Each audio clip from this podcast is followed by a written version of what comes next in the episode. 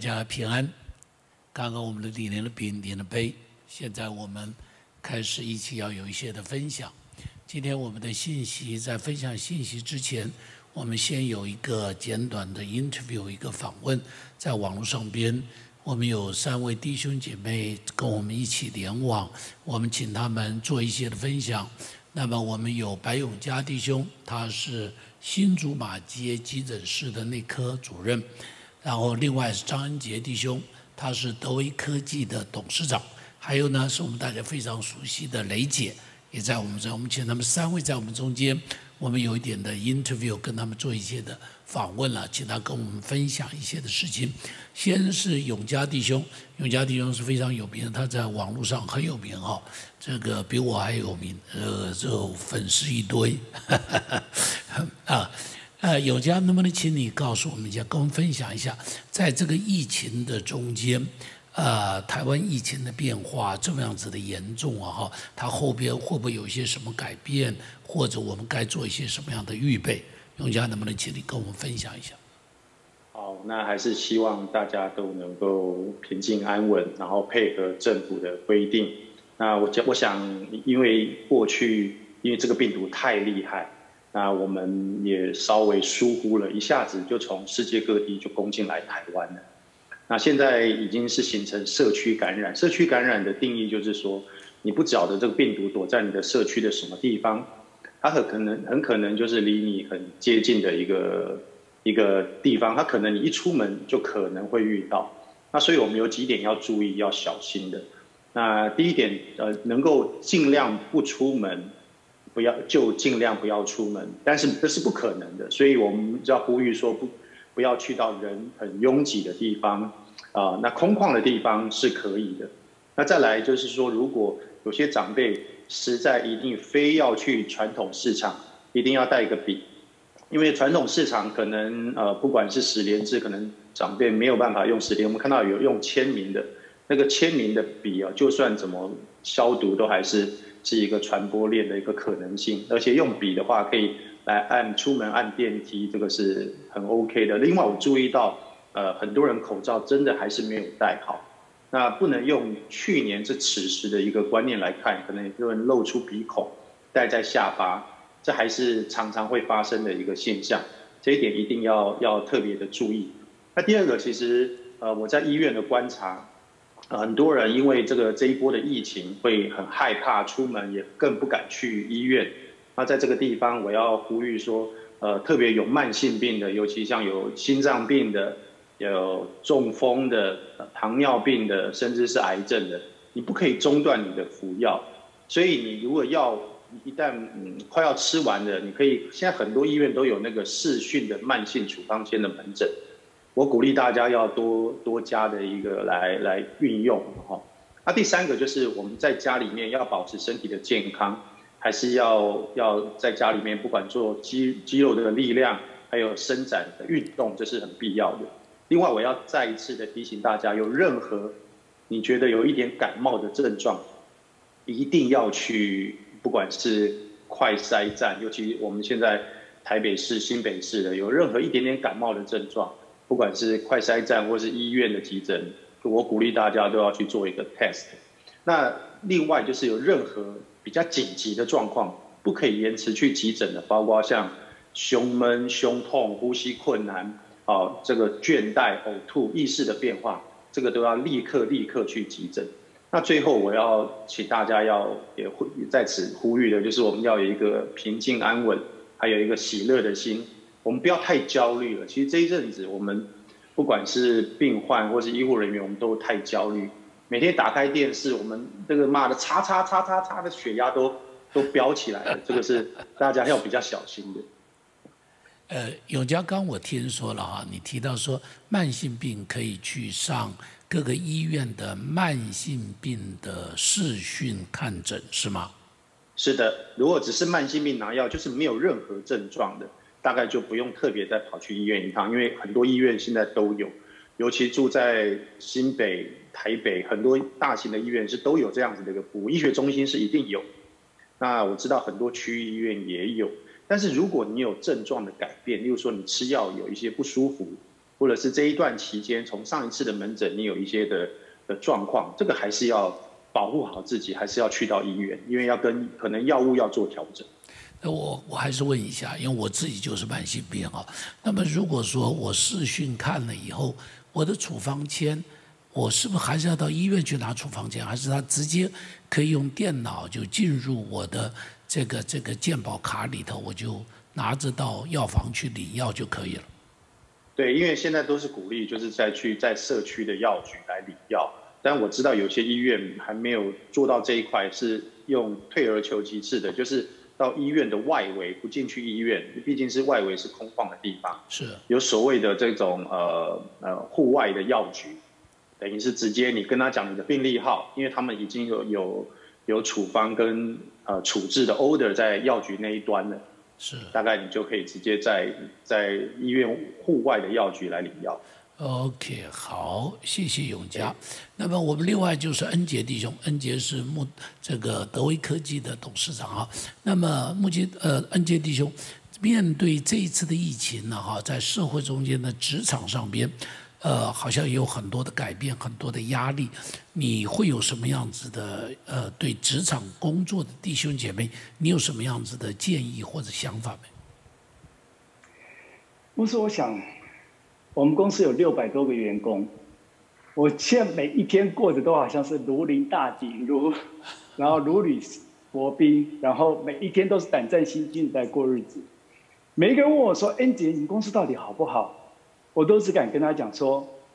到目前这一分钟非常好，因为我真的不知道下一分钟如何。”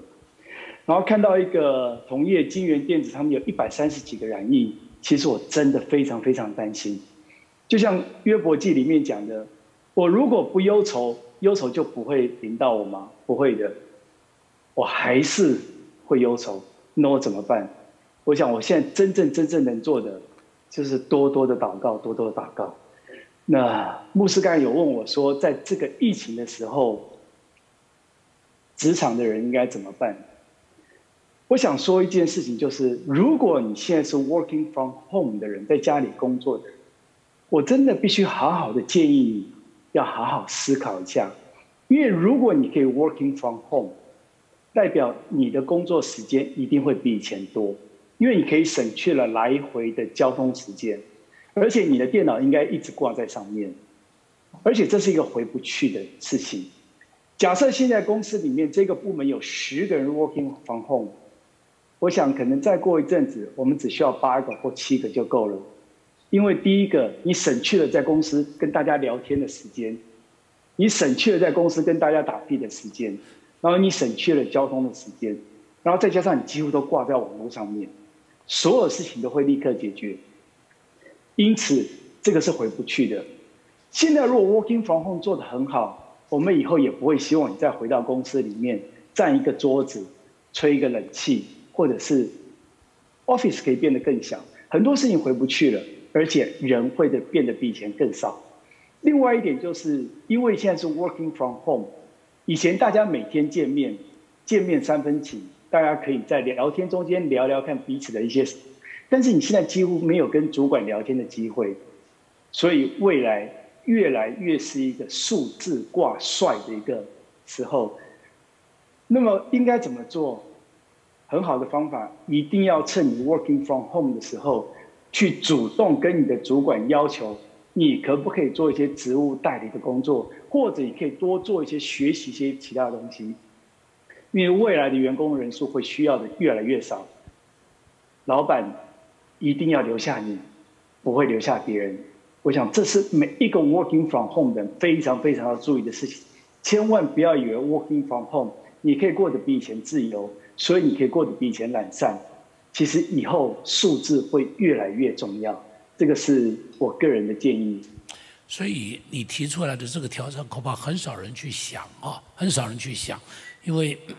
确实像是以老板的立场，对不起，你就是老板了，所以你大概就已经在想到有哪些人可能可以 lay off 了。对不起啊，你们你不会这么恶毒了哈哈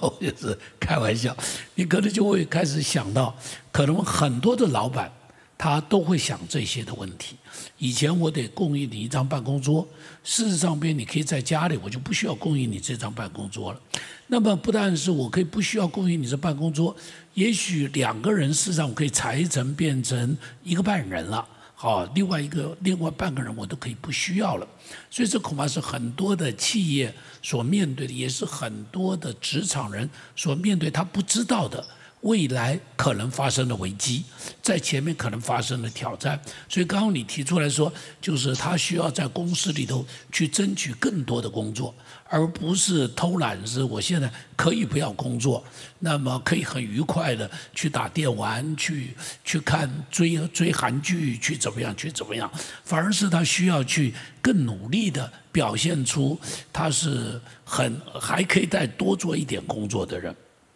是不是这个意思？对，牧师还有一点，刚才是工作的态度，另外一个是工作的角色跟工作的职场。是，如果去年你所在的工作的职场，就因为 COVID-19 那个时候三月四月，大家恐慌的时候，你就已经没有什么很好的收入，然后到了后来六七月、八月、九月的时候，大家报复性的消费，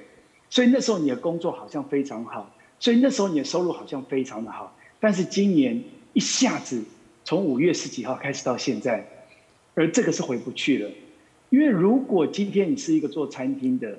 如果今天大家报复性消费又回来，你敢再用以前这么多的员工吗？因为你不知道哪一天又会 lock down。因为其实开城跟封城只是一线之隔而已，就是一天之间，你不会因为今天大家报复性消费，你就又。聘雇很多的员工，等到明天又封城，你又要支遣这些员工。所以今天如果在很多工作职场，我刚才第一个讲的是工作的态度，第二个我要讲工作职场。如果你现在工作职场的地方会碰到这样子的问题，会反复有可能受到这样子的影响，而且疫情不可能在未来短时间之内就很快的结束的时候，应该要好好思考你工作的职场是不是你永远可以。稳定待在那里一个地方，我想这是一个比较好的一个建议。所以有可能斜杠就得斜杠了，如果有力量跳船，就可能要跳船了，要换一条船，可能就要换一条船了。哈，OK，好，好，雷姐，刚刚听到恩杰啊这些他们这样分享时，你会觉得你对弟兄姐妹有些什么样的想法和建议没有？提醒没有？牧师让我想这个事情的时候，我就想到。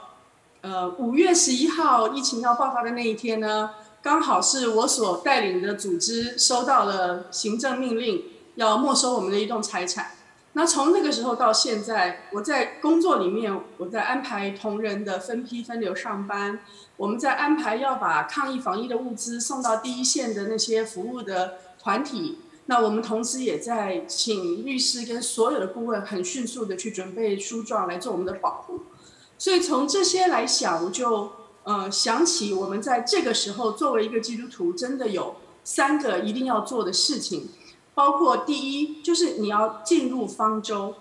你要接受这个保护。譬如说我的同仁们，他们就留在我的组织里面，他接受我们组织的保护。那做基督徒的，你要进入上帝的方舟，接受上帝的保护。第二个我们要做的事情呢，就是要加入军队，准备行动。因为我们存在，并不是只是为了我们自己接受保护，而是我们要赶快去准备，要演练，要预备物资，要知道我们要如何共同的一起去努力的去做一些事情。就好像我们那时候在准备防疫的物资，去跟第一线的社服团体联络，去想办法把东西送到他们那里去，进入一个军队，让我们有行动的能力。第三个要做的事情，就是最后我们目的不是只是我们是一个很强的军队。而是我们要走入人群，去抢救灵魂，成为祝福。